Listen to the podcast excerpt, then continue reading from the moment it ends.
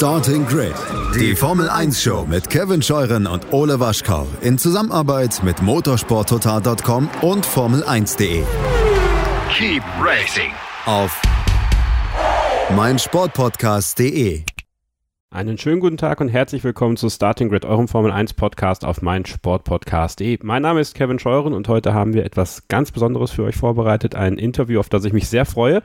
Das darf ich führen mit dem Chefredakteur vom Motorsport Network Germany, dem Portal motorsporttotal.com, Formel1.de und de.motorsport.com, Christian Nimmervoll. Hallo Christian. Hallo Kevin. Wir werden das Interview aber nicht mit mir führen, denn dafür bin ich bei weitem, bei weitem nicht spannend genug. Ähm, ich bin letzte Woche, so kam das zustande, über ein Interview im österreichischen Kurier gestolpert. Äh, mit, und ich fand dieses Interview sehr, sehr interessant und ich dachte, diesen Mann müssen wir auch in unserem Podcast holen, ähm, weil er sehr viel zu sagen hat, weil er sehr, sehr viel wichtige Dinge zu sagen hat. Ähm, und diese Person ist äh, Matt Bishop. Äh, wir führen dieses Interview in Englisch. Um, ähm, so, hello, Matt. Hello. Matt, thanks for joining us today. It's a great pleasure. Um, and to start with, I'd like to ask you quickly to introduce yourself to those of our listeners who probably don't know who Matt Bishop is. Of course. Well, thank you very much to you too, and thank you very much to the listeners, and thank you everyone for uh, allowing me to speak in English because, like most uh, British people, I am hopeless in foreign languages, but hopefully not too bad in English.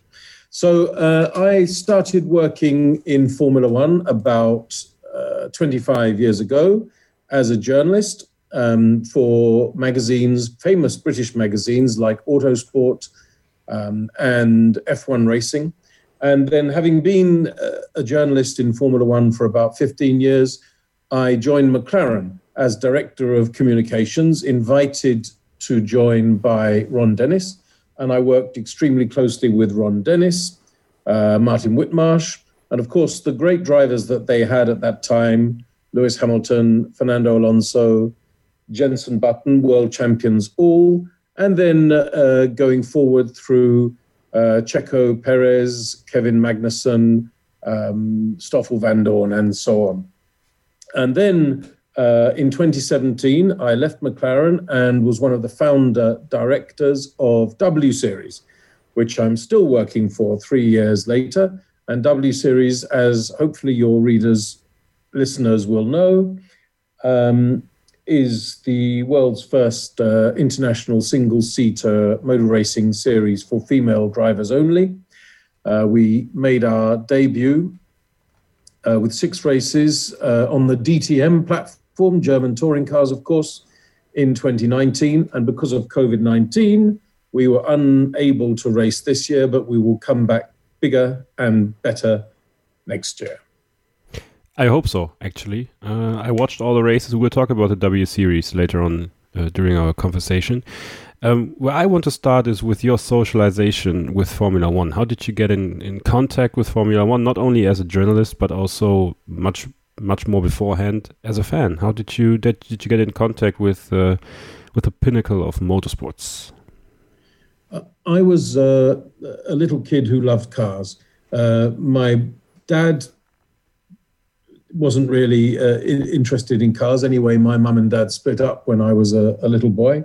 My mum definitely wasn't interested in cars. She uh, didn't drive, but I loved road cars. I would walk down the street and call out the uh, the names and models uh, of the the um, the cars as as my mum pushed the pram down the street. I would say whatever car it was, all these British cars from the past that don't exist anymore. Austin, Cambridge, Morris, Oxford, Riley, Elf, Wolseley, Hornet. Uh, now, of course, uh, in every street in the UK, it's uh, it's Mercedes and Volkswagen like everywhere else.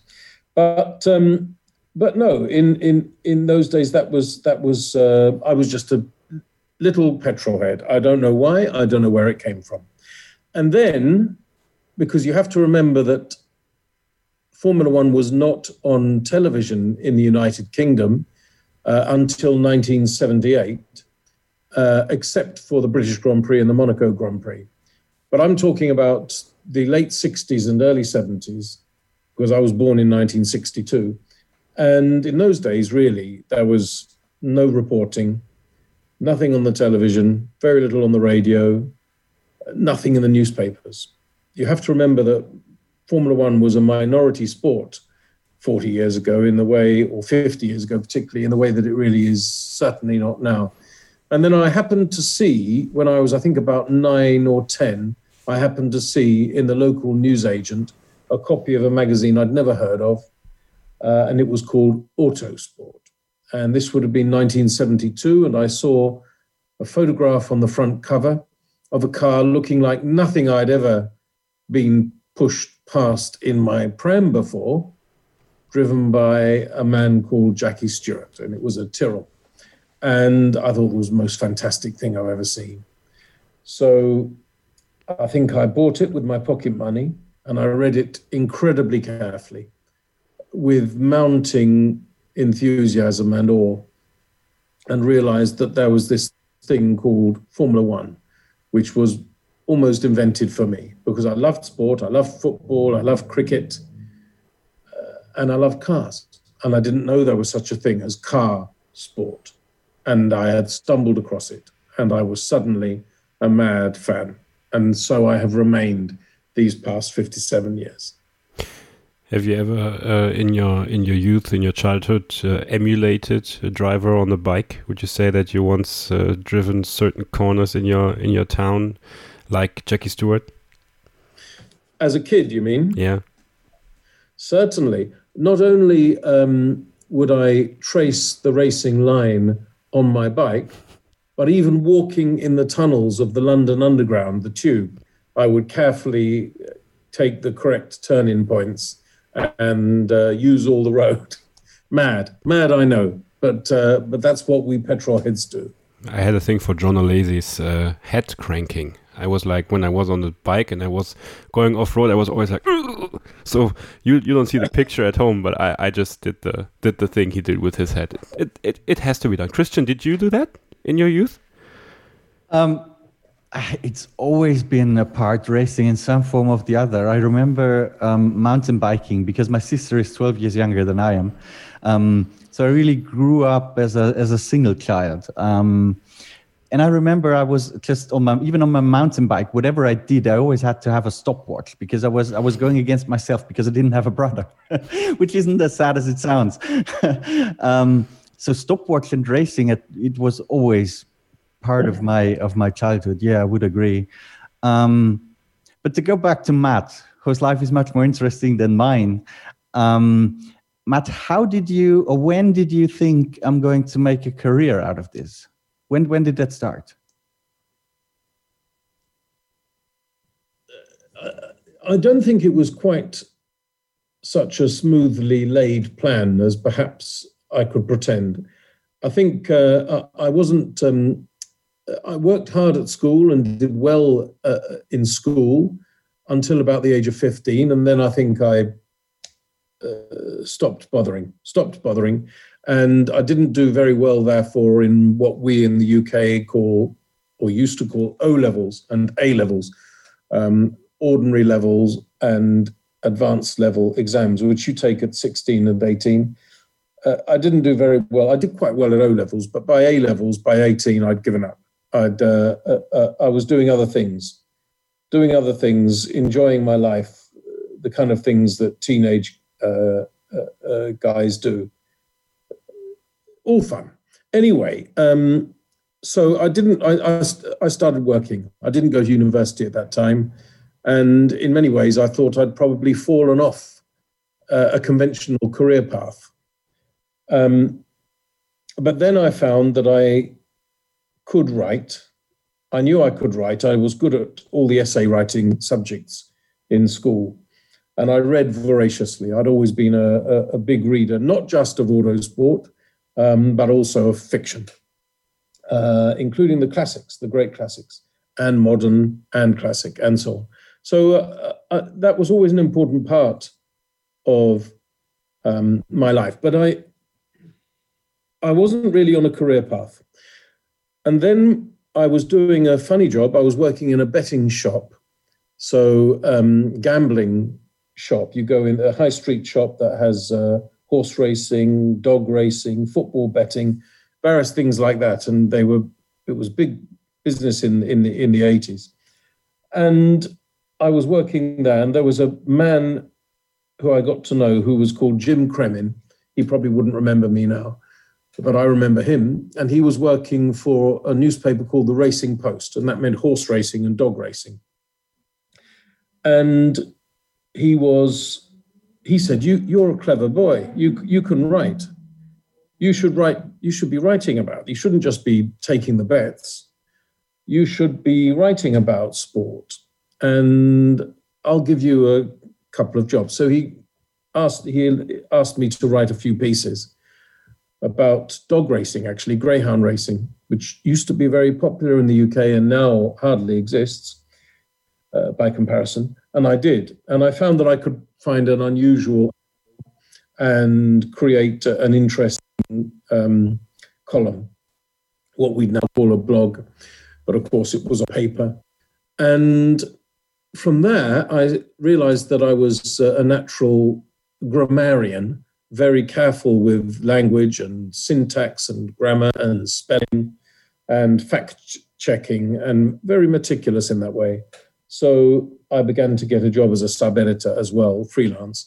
And then uh, there was a job that was offered to me at uh, that was advertised at Car Magazine. Obvious what Car Magazine is. Um, and they wanted a sub editor. And I thought I could do it and I applied for it and I got it. And that was probably, you know, I was already about 28, 29. So a bit of a late start. But the moment I got there, I started, uh, I just fitted in immediately. I loved writing about cars. I began to ask the editor, Gavin Green, um, who's still a good friend now, whether I could include some motor racing um, copy. And in fact, Nigel Roebuck began to write for Car Magazine as well. Nigel Roebuck, of course, a legendary uh, um, British motorsport and Formula One writer, and, and again, a great friend of mine now. And I began to write more and more. And suddenly I had become a motorsport journalist, really, a car and motorsport journalist. And then in 1996, Haymarket, which was publishing Autosport, and you know the British car and motorsport journalism fraternity was small, and therefore we all knew each other. We met each other on car launches and at races and various other events. And they were launching this monthly magazine called F1 Racing. And they launched it with a tiny staff, which was a splinter staff seconded from Autosport, but then they decided they wanted to have the first full time editor, and that was in 1996. And they asked me to be that first full time editor. And I suppose there, via a rather circuitous route, starting off with writing columns about greyhound racing, dog racing, I ended up not that much longer later, now as the editor of F1 Racing, which was the best job in the world. Und damit kommen wir jetzt zur ersten Pause hier im Interview mit Matt Bishop. Danach geht es weiter mit weiteren Anekdoten rund um seine journalistische Arbeit in der Formel 1 für F1 Racing und vieles mehr. Bleibt also dran hier bei Starting Grid, dem Formel 1 Podcast auf meinsportpodcast.de. Zurück hier bei Starting Grid, dem Formel 1 Podcast auf meinsportpodcast.de. Das Exklusivinterview mit Matt Bishop geht weiter. Vorhin haben wir darüber gesprochen, wie er in den Formel 1 Journalismus reingekommen ist. Jetzt sprechen wir über die Veränderungen im Formel 1 Journalismus ein bisschen weg von Magazinen hin zu Online-Journalismus und Podcasts. Und natürlich sprechen wir jetzt über den großen Durchbruch von F1 Racing, von ihm als Journalisten.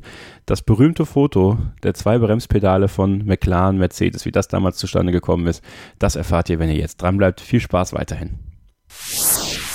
And we will get uh, into detail at your work at F1 Racing uh, in just a couple of minutes. Um, Just one quick question before this. Um, now we're doing a podcast, and uh, Christian is the chief editor of uh, a very popular German um, website, uh, which is covering Formula One. Uh, during the times that you joined the uh, motorsport journalism in 1996, um, the magazines were a big part of motorsport journalism in general, but in the UK, I think uh, much more than here in Germany. Christian can uh, can correct me. It, it, just wasn't my time to read a, a motorsport magazine in Germany. So, um, how or why were magazines and Formula One or motor racing such a perfect fit during those times? Well, we're talking pre website, really, aren't we? There weren't websites in those days. So, how would one learn news about one's hobby? If one's hobby was, for instance, Formula One or motor racing. So, there were newspapers, daily newspapers, there was radio, there was television, there was books, and of course, there were magazines. But yes, there is a grand tradition of, or at least there was, because the digital revolution has slightly changed that, but there was at that time and had been for many years a grand tradition of specialist uh, magazines. Uh, and whatever subject you were interested in, you bought a magazine on it. Um, whether you were interested in cricket or football or motor racing or golf, or of course, things that have nothing to do with um, sport at all. They were the most extraordinarily specialist titles, all of which went quite well and were, were successful. I remember there was a magazine called Cage and Aviary Bird, very successful. Um, gardening magazines, cooking magazines, absolutely thousands of them. And people used to buy a lot of them and put them on their coffee table. And that was a grand tradition. Sorry, can you still hear me? Yes, we can. No problem. Okay. Okay. For some reason I disappeared. Okay. That was a grand tradition. And into that grand tradition, F1 racing slipped gratefully and easily in 1996. And because Formula One is largely conducted in the language of English, uh, that's just the nature of the sport. It is. Therefore, the English language magazines were the most influential. And at every Grand Prix, when I arrived at a Grand Prix, I would find whether it was, you know, Michael Schmidt of Auto Motor and Sport, or whether it was Pino Allievi of La Gazzetta dello Sport, or whomever from whatever country, they were very, very interested to see the latest autosport and the latest F1 racing. And we found that we were influential in that way.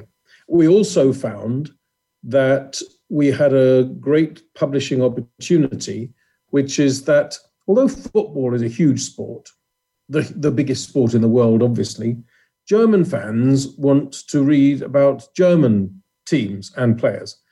British fans want to read about British teams and players. Italian fans want to read about Italian teams and players.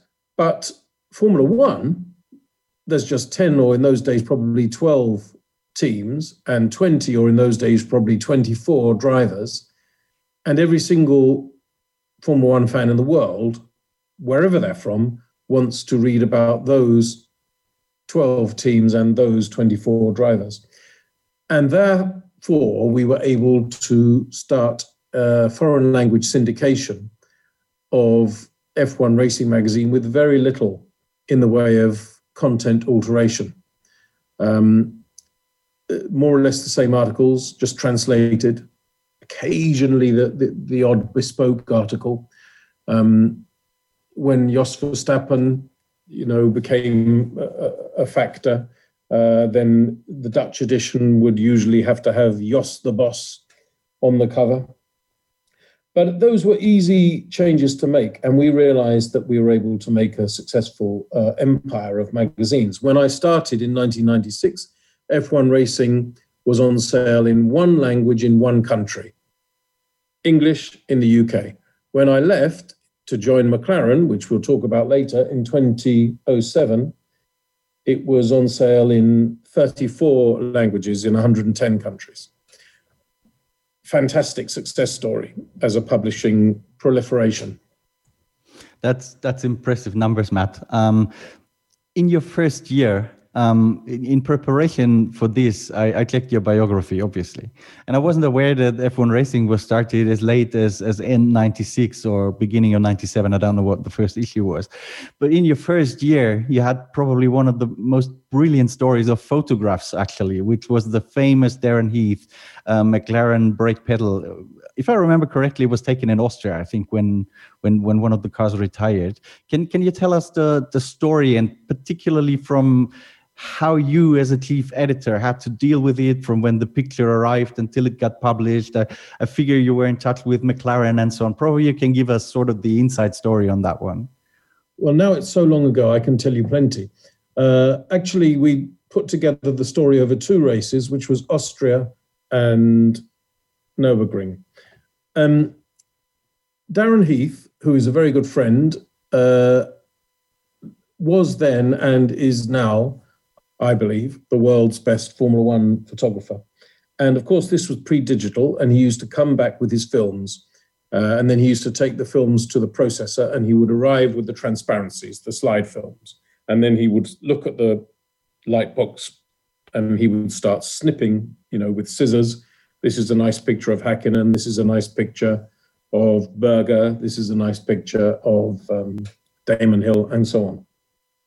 Anyway, it was after the Austrian Grand Prix, and he called me over to the light box and he said, Matt, this is odd, this picture, very odd.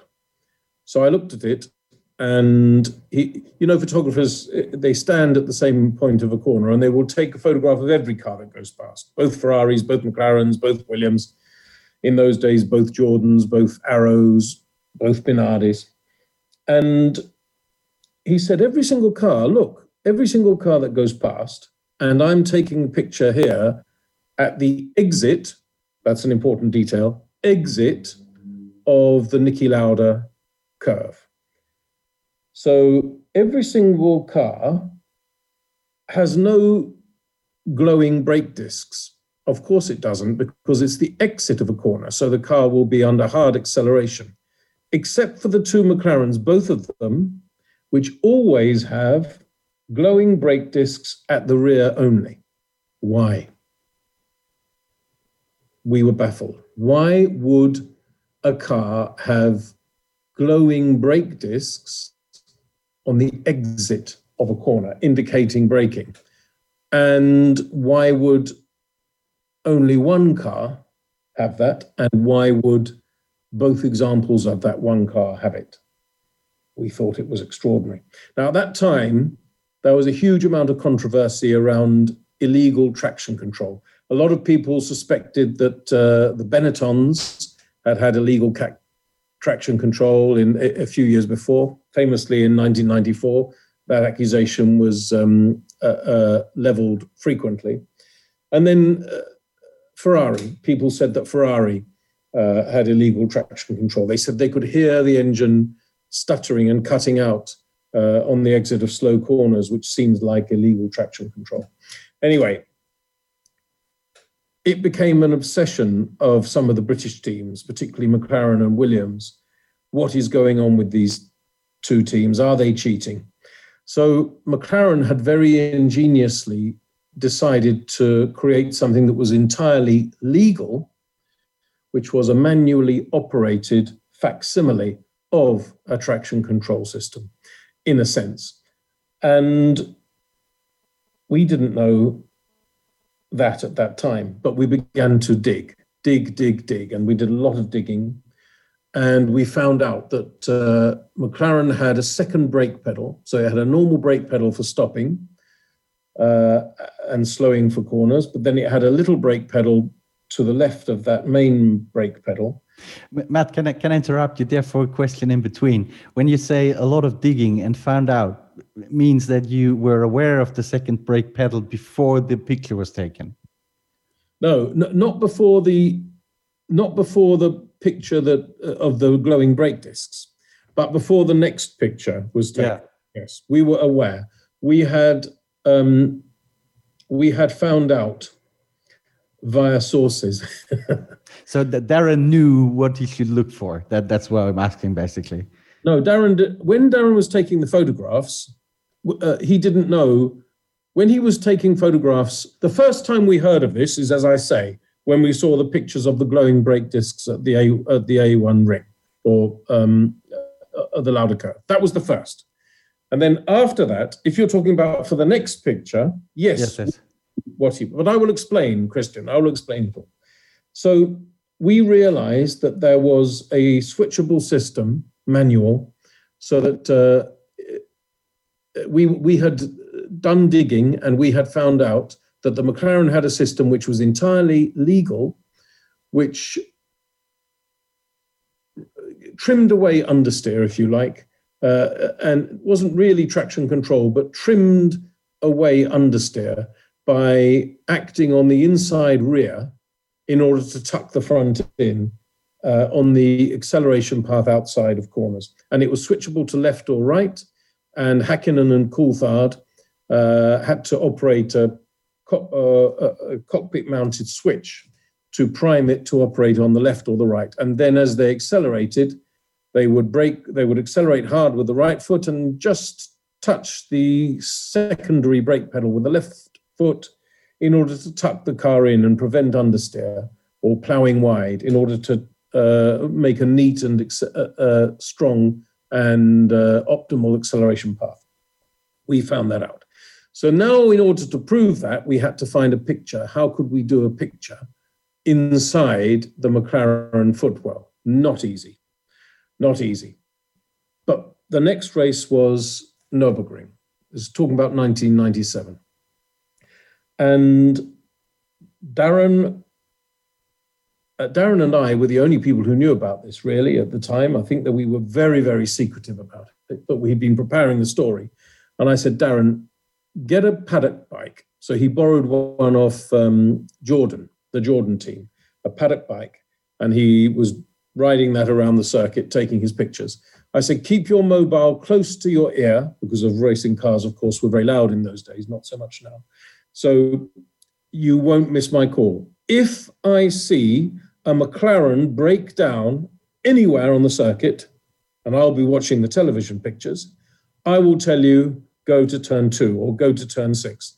And you just get on that bike and go as fast as you can and see if you can put your camera down into the cockpit and take photographs of the footwell. He said, I'll have a go. Might not be easy. Anyway, as you remember, that race, the McLarens were leading first and second. With all the Mercedes uh, senior people there, because of course it was McLaren Mercedes those days, and they were looking to win and come second. And the great, you know, ha- having not won a, a race for a while, this was prior to um, the, the triumphs of 98 and 99. And then to the great embarrassment of Mercedes Benz, both McLarens broke down at the end of the pit straight, both in, in first and second position. I got on the phone, I said, Darren, get down the end of the pit straight. They've both stopped. Get down there. So he zoomed down on his little yellow paddock scooter and he saw Coulthard and Hakkinen's cars maybe only 30 meters away from each other. He got there. There were marshals slowly walking over to them. He wanted to get before the marshals. He arrived, ran over to Coulthard's car. The Coulthard had put the steering wheel back in, which of course you're supposed to do. And Darren just couldn't quite manage to get his camera down inside the footwell past the steering wheel. So he ran over to Hakkinen's car. And Hakkinen, who'd been leading and therefore probably even more frustrated than Coulthard, had not bothered to put the steering wheel in. He just dropped it on the seat, which, by the way, he was never fined for, but uh, probably a bit late now. Anyway, um, Darren thought fantastic. So he was able to get his camera all the way down into the footwell and photograph blind. Now, remember, it's not digital photography. He wasn't going to be able to see the results of his photographs for 48 hours or 24. So he was just taking pictures and then altering the exposure, taking pictures, altering the focus, taking as many pictures as he could, just hoping, hoping that one of the pictures, the camera would be aimed in the right place and would be sharp and show a perfect picture of accelerator, brake, and secondary brake pedal, which we knew was there, but he couldn't even see. because he just hoped his viewfinder, his lens, would see. Anyway, by that time, the marshals got there. What are you doing there? Get away. So he got away, got on his bike, and rode back away from the scene. We couldn't wait to see the pictures. We flew back to England, to London, got them processed, and Darren called me on his mobile from the processor. He said, Mate, you won't believe it. We've got an absolutely perfect shot. It shows everything. We've got a perfect story. We've got the two pictures of the glowing brake pedals. We've got the close up of the um, uh, uh, of the pedals in the in the footwell. And I said, and I've got all the facts, and I'm now going to write the story. And we wrote the story. And when that came out, um, that was an amazing coup, and that and that was for Darren and me individually. That was both very, very, you know, good for us both. Me as an editor and him as a as a, as a photographer, because a monthly magazine had scooped everyone, scooped the weeklies, scooped the newspapers, scooped the telly, scooped the radio. A monthly magazine had scooped it. And it so happened that Max Mosley, who was the FIA president at that time, he, um, you know, all, everybody subscribed to F1 Racing, but he read his copy of F1 Racing and he saw this double page spread news story. He knew that Ron Dennis would go mad. And of course, you know, Ron Dennis and Max Mosley not friends. And there was a meeting at a Heathrow hotel with all the team principals, you know, Jean Todt, Ron Dennis, Eddie Jordan, Frank Williams, all of them. And Max Mosley waited till the very, very beginning. He could have gone up and showed Ron earlier, but he didn't. Waited till everybody was sitting down. And then Ron, Max said, Oh, by the way, Ron, have you seen this? And he lifted up the magazine and showed Ron the, sp- the, the double page spread. Of course, Ron was incandescent with rage and had to sit through two hours of meeting before he could actually look at it uh, himself. Which was, was that the first time Ron heard about the story? Do you know that? That was the first time. That was the first time. At a team principals meeting with um, uh, Max Mosley deliberately tormenting him. And of course, the other team principals all thinking it was utterly hilarious. Anyway, at the end of the meeting, Ron came running over and showed me that magazine. I heard I heard about this from all the other team principals, the ones I knew well, you know, Eddie Jordan and so on. Oh, it was brilliant, Matt. It was fantastic. It was so funny. They were telling me all these things. Anyway, Ron then complete, comprehensive sense of humor failure um, not surprising, you know, Formula One is driver against driver, but it's also team against team, and therefore engineer against engineer. And he and his engineers at McLaren had felt absolutely certain that they were, in some way, unfairly and perhaps illegally disadvantaged by clever illegal traction control systems run by Ferrari and Benetton he may have been wrong about that, by the way, but he and indeed Frank Williams were both of that belief.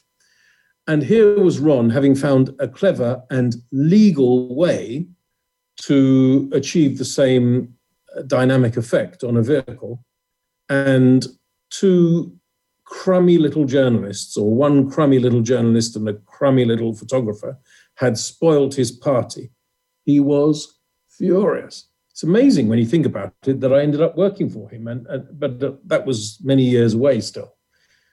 It was an extraordinary thing, and then the next race that happened after that issue of F1 Racing came out was the famous race, the last race of the 1997 season at Jerez, and Ron was absolutely livid. He actually blamed Darren Heath much more than he blamed me, which was in a way inaccurate because obviously it was down to me as the editor what we decided to put in the magazine. But anyway, Darren got the blame or more of the blame.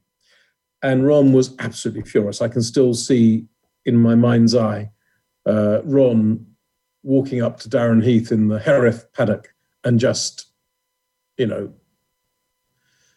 furious, trembling with rage, trembling with rage. He also assumed that the photo- photograph had been uh, created by breaking and entering.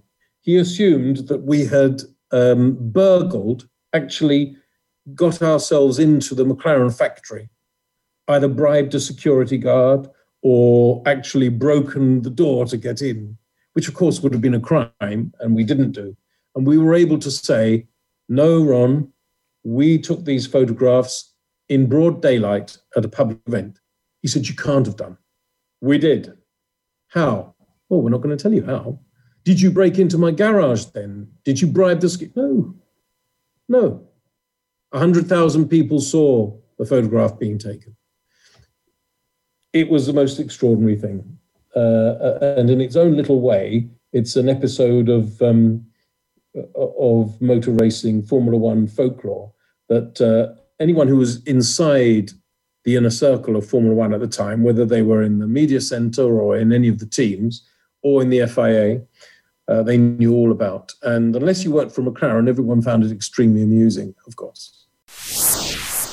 Nochmal Zeit für eine kurze Pause und dann sprechen wir noch ein bisschen weiter über diese sensationelle Geschichte, die Matt Bishop und sein Kollege damals aufgetan haben rund um McLaren Mercedes. Also bleibt dran, hier bei Starting Grid, dem Formel 1 Podcast auf meinsportpodcast.de.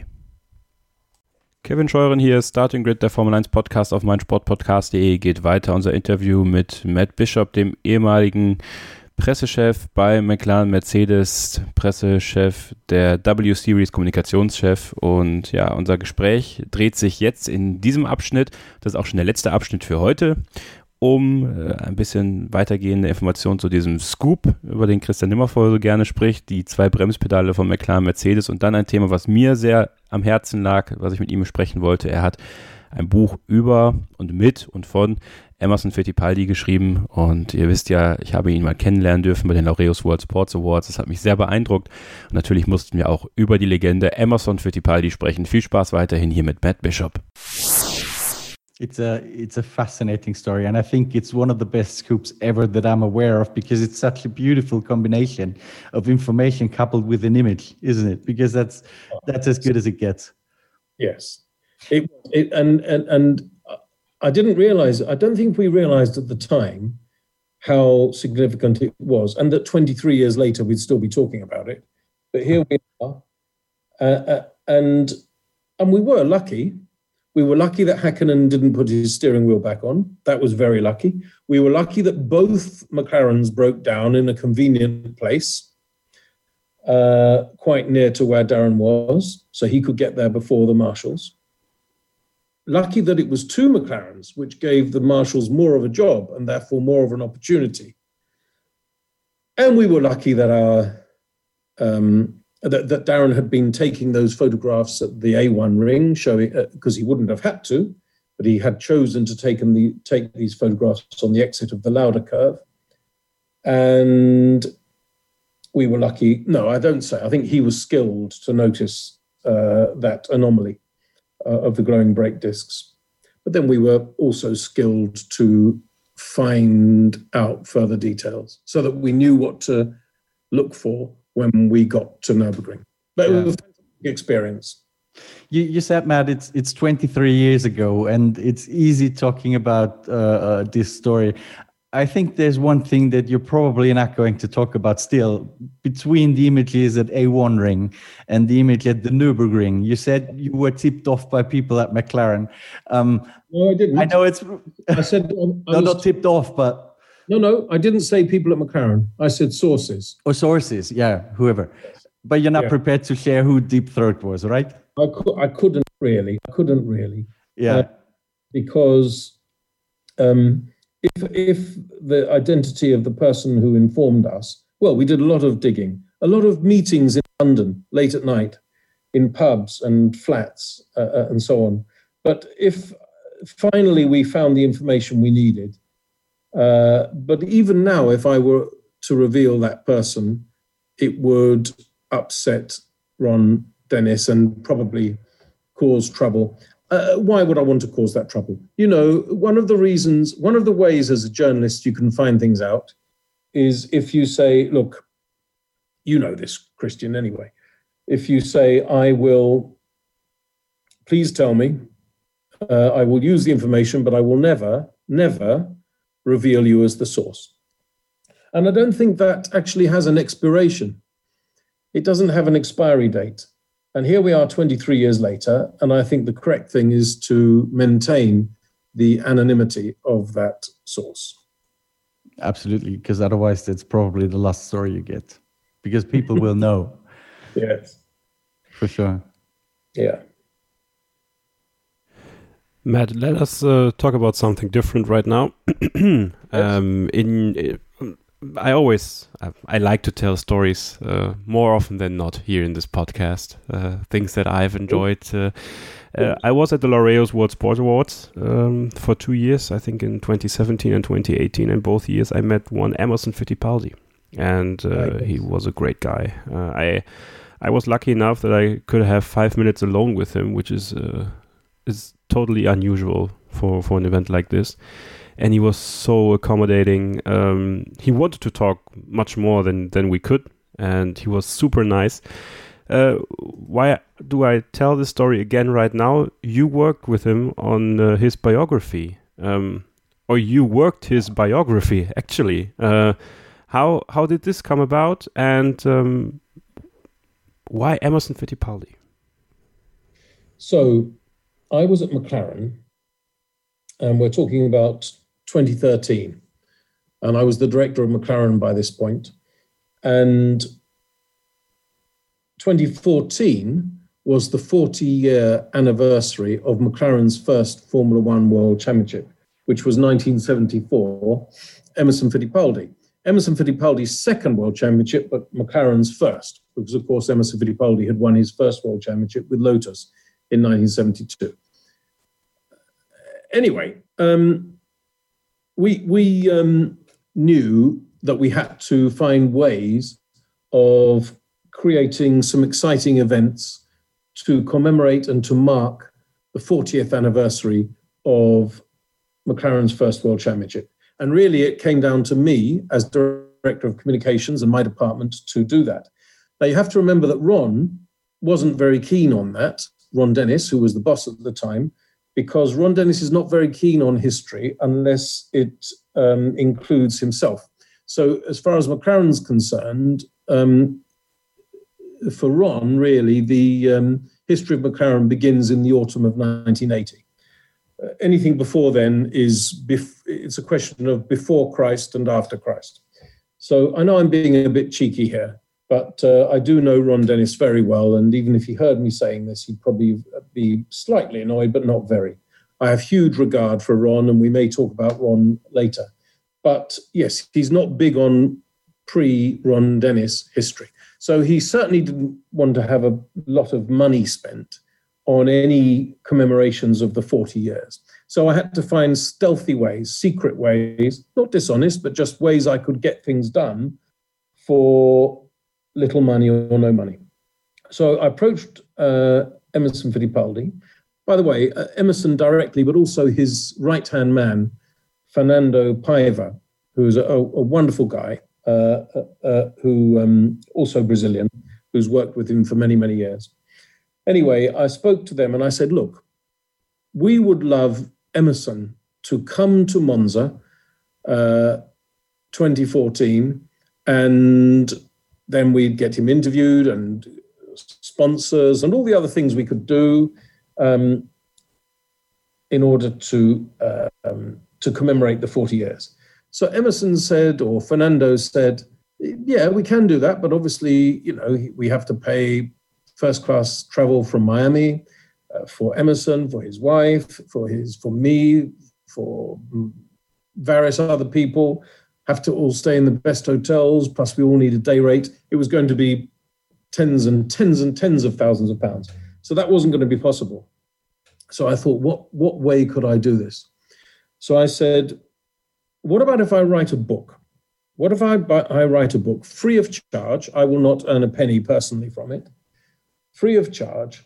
Um, and it can be by, ostensibly by Emerson Fittipaldi, and all profits you guys can take. We will market it. I will do it with my old friends at Haymarket, F1 Racing, Autosport, Um, and you and they can share the profits. I will take no profits. McLaren will take no profits. Um, but you will have this book to market and to, and I will provide it all for you. I'll put you together with Haymarket I'll do all the writing, I'll do the proofreading, I'll do all the design, or my colleagues will. We'll get everything done. And the quid pro quo is that you guys have to turn up at Monza and be McLaren guests and do all the things we want to do. They said yes. So that was in 2013. So uh, I knew it wasn't going to be a huge autobiography that was going from birth to the current day, because you know that would be a big, big job um, for a man who was already in his late 60s. But I thought it could be a themed picture book. Uh, and so we decided to make, I think, 12 chapters from memory. And they were done in 12 phone calls. They were done in 12 phone calls. Um, probably half an hour, 45 minutes, perhaps an hour per phone call. Uh, and I would call him. I knew, luckily, I know the details of that period incredibly well. Um, so uh, I, I, really didn't even need to do very much research. You know, if I was asking Emerson Fittipaldi about you know, the 1978 Brazilian Grand Prix when he was second in a Fittipaldi Copersucar, I mean, I could probably even tell you the qualifying times without researching. So I, I found that quite easy, and I telephoned him, and he enjoyed it actually because em- Emerson loves racing and he loves talking about racing, and his memory is incredible. So he would remember the most extraordinary detail. You know, I had a small shunt on the Friday, so we, the mechanics had to rebuild the car. So I was in this T car, uh, and it had more understeer. I mean, amazing detail going back 40 years. And uh, so I was able to create this book, and it was we found great pictures to make it a proper picture book, a kind of coffee table book, and he loved it. He loved the book. And during the course of that time when we were writing it, which was probably over about six months, because he was very busy, it wasn't always easy, and I was quite busy. It wasn't always easy to find time to talk. And then when we did, obviously I had to finish the chapter before we spoke again. So um, probably took us about six months or something like that, uh, between 2013 and 2014, so that it was ready uh, to be given to all the journalists who attended the 40 year party at Monza in 2014. And the entire plan went perfectly. Anyway, during that time, my mother and his father both died. And if you look at the book now, um, it's, uh, it includes an author's note which um, he insisted on our including. Uh, and it says that the book is dedicated to both those people, to his father and to my mother, who both died during the course of that, which is very Emerson, you know, to, to, to, um, to be so courteous as to include my mother in that rather than just his father, I think is uh, typical of the class of the man. And he, he, he, he's very uh, religious man, as perhaps you know. And he said, It is dedicated to them, and may perpetual light shine upon them. Uh, rest in peace, etc. Very poetic, very religious. And that book is actually, uh, you know, not through any skill of mine, but through the uh, spirituality memory and good faith of Emerson to make the biggest effort possible to include as many good memories as he possibly could. And I think one of the best chapters there is the one where he talks about his enormous shunt, enormous shunt in 1996 uh, at Michigan where he hit the wall in turn one at 235 miles an hour, so, you know, 400 kilometers an hour. And the accident came to an end at a different corner, turn two. Uh, it was an absolutely enormous shunt. And he was very badly injured. It was 113 G, the impact force, and he had broken ribs. He had impacted lungs. He had a detached retina, so he couldn't see properly. And then, as his lungs, this is all in the book, as his lungs began to fill with blood, he obviously felt that he couldn't breathe because you can't breathe if your lungs are full of blood. Internal bleeding. And he, it's extraordinary the way he told it to me, and I wrote it as he said it. He said, and then I thought, Emerson, you are dying. Emerson, you've had a wonderful life. You've won all these races, all these championships. You've had these wonderful experiences and you have these wonderful children and grandchildren. But now, Emerson, you are dying. And then he lost consciousness. And he woke up in the hospital, obviously alive. And he had a religious experience on his hospital bed, which has stayed with him ever since. I'm not a religious man, but listening to him talking about it was very powerful.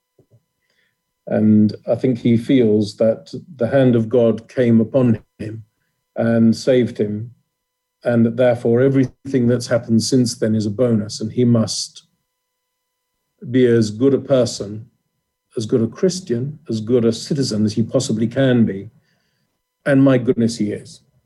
He is a remarkable person, incredibly kind. And, and you told the story, and of course, he, I'm sure he was incredibly kind and courteous and listened to you and spoke to you. Am I right? Yeah, absolutely. He was uh, totally. Uh, he was as he had such an euphoria in himself when I, I, I told him that I, I know about his career and I read about him and I informed myself and I'm a huge fan and and he was he he was his eyes were shining. I don't know I have never seen in an interview I did that uh, the person I was interviewing had a, light in his eyes when he when he was talking to me, asking him uh, questions and, and telling that I was a fan. That he's been asked like a thousand times before, probably. Yeah, yeah. Yes, yes. But I was so happy. I was I was glowing. I was glowing myself because they told me I'm the only one. I'm the only one uh, speaking English uh, going in, and, and I was glowing. He was glowing. Everybody was glowing in this room. it was great. So it was a great experience for you, Kevin, wasn't yes, it? Yes, absolutely. Absolutely. Yeah. Well, he, he is a great man. He is a legend. He was a wonderful racing driver, a great double world champion, of course, IndyCar champion, uh, twice Indy 500 winner. Um, and, you know, we in this wonderful job that we have working in motor racing, uh, we meet some remarkable people. But for me, one of the great privileges of my career is having got to know Emerson Fittipaldi. And indeed, when my mother did die, um, you know, you, I'm, when you go to your mother's funeral, I hope you haven't had to do that yet, um, but you will. Uh, uh, hopefully, not for many years. But uh, when I went to the funeral, I went to the church, and you go early and you look at all the flowers from this uncle and this aunt and this neighbor. And I was looking down all the uh, flowers, and then I saw one from Emerson Fittipaldi. And that had been obviously sent from Miami. Well, it had been arranged from Miami. Uh, he didn't tell me he was going to do that. But I have to say, there we were in a little church in London, and there was a, a, a wreath in my mother's memory from Emerson Fittipaldi. And I have to say, class behavior, just first class behavior. We are celebrating 70 years of Formula One this year. Um, coming back to Emerson Fittipaldi, where do you think he takes his place in the legacy of Formula One?